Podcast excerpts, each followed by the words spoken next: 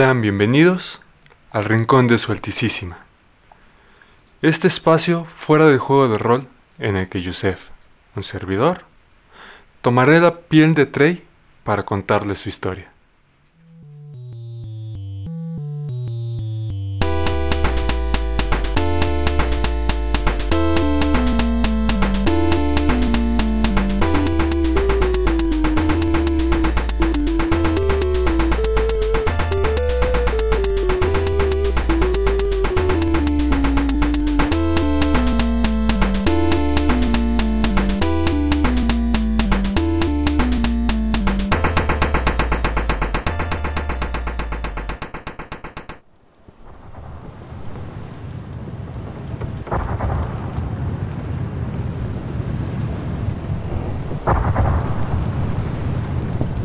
La barca que va detrás de Hikari escucho rugidos, gruñidos e incluso lo que podría considerar como risas, en un intento de adelantar la vida de Hikari. Los arpones empiezan a volar y las risas aumentan. De nuestro lado vuelan las flechas, en un claro intento de disuadir los ataques hacia Hikari. Pero el cansancio de la batalla anterior no les deja acertar para lograr nuestro objetivo. Un tiro afortunado es el que evita que la enganchen de su ropa.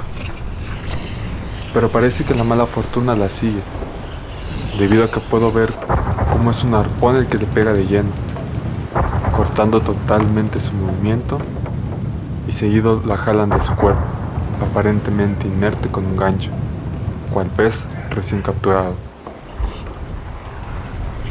La discusión acerca de qué es lo próximo que vamos a hacer está dividida. Por un lado, Mist y Meister piden que la dejemos atrás, dándola por muerta, y sigamos nuestro camino.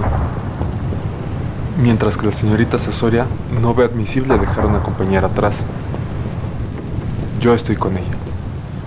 Si bien no le guardo especial aprecio a los extranjeros, mi educación me dicta que no debemos dejar a ningún compañero atrás. Al final, Frasner decide que buscaremos rescatarla, pero no sin antes consultar con alguien la mejor forma de, de negociar con los captores. La señorita Sasoria baja junto a él para contactar con el negociador.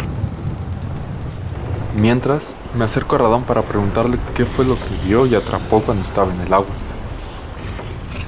Me dijo que era una cantidad ingente de cadáveres, que si bien al principio no se movían, pero todo era una trampa para que se confiara y pudieran robarle el aliento.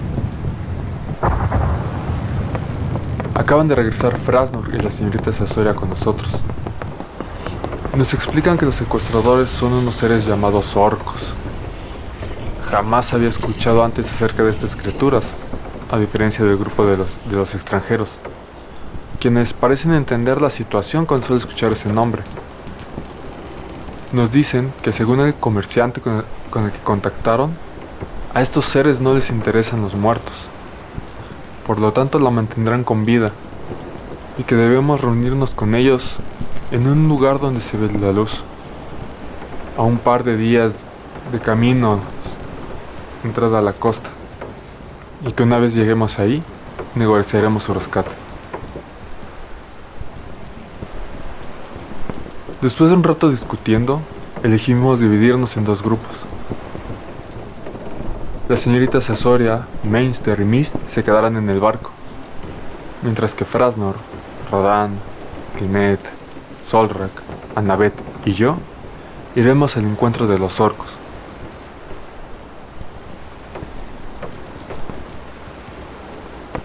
Desembarcamos sin mayor problema en la costa, y antes de empezar el camino decidimos agruparnos en parejas.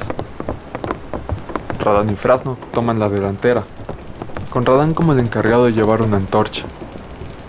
En la segunda línea vamos a Navid y yo, sin antorcha alguna. Y en la retaguardia van Solrak y Linet, siendo Solrak el encargado de llevar la otra antorcha.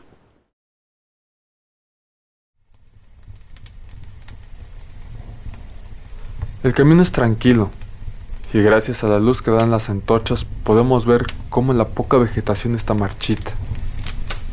De repente, Linet nos alerta de que algo nos viene siguiendo.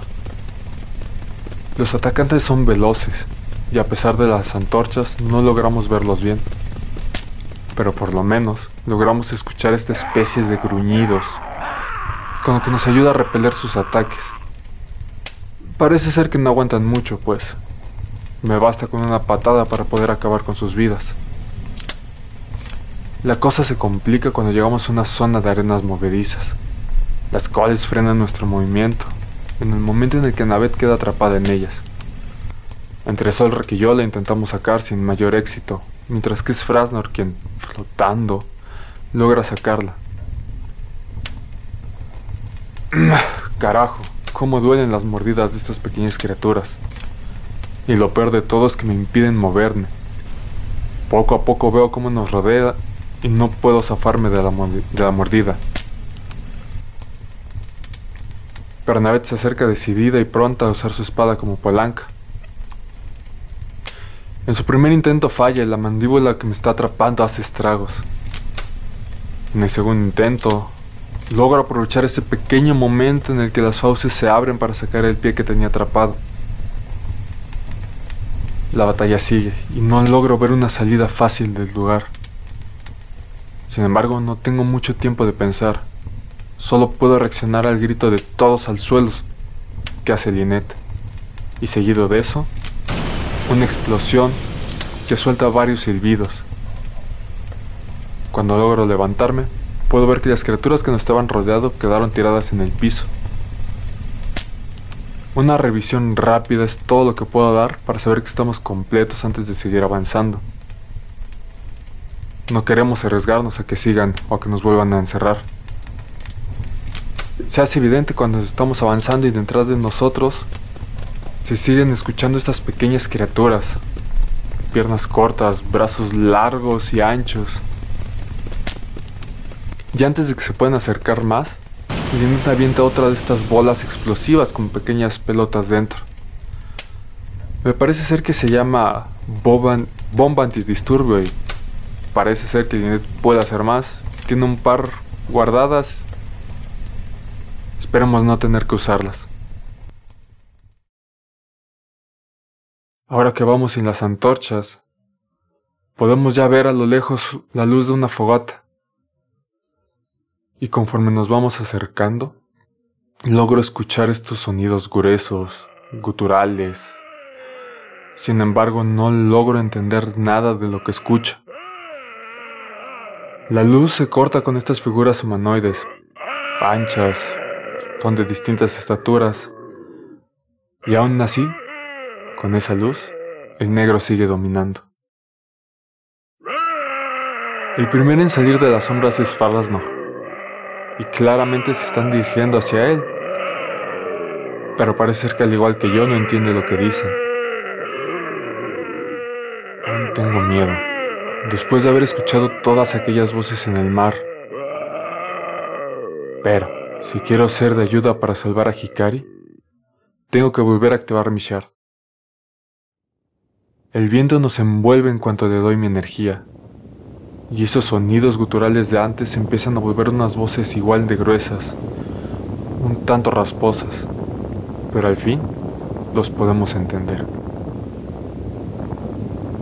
Estamos sentados alrededor de la fogata, nos mantenemos en silencio, aparentando que seguimos sin entenderlos, para así dejar que hablen.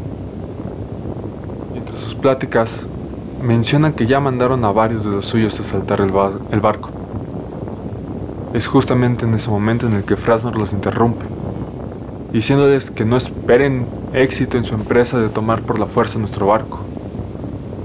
Y es así como inician las negociaciones.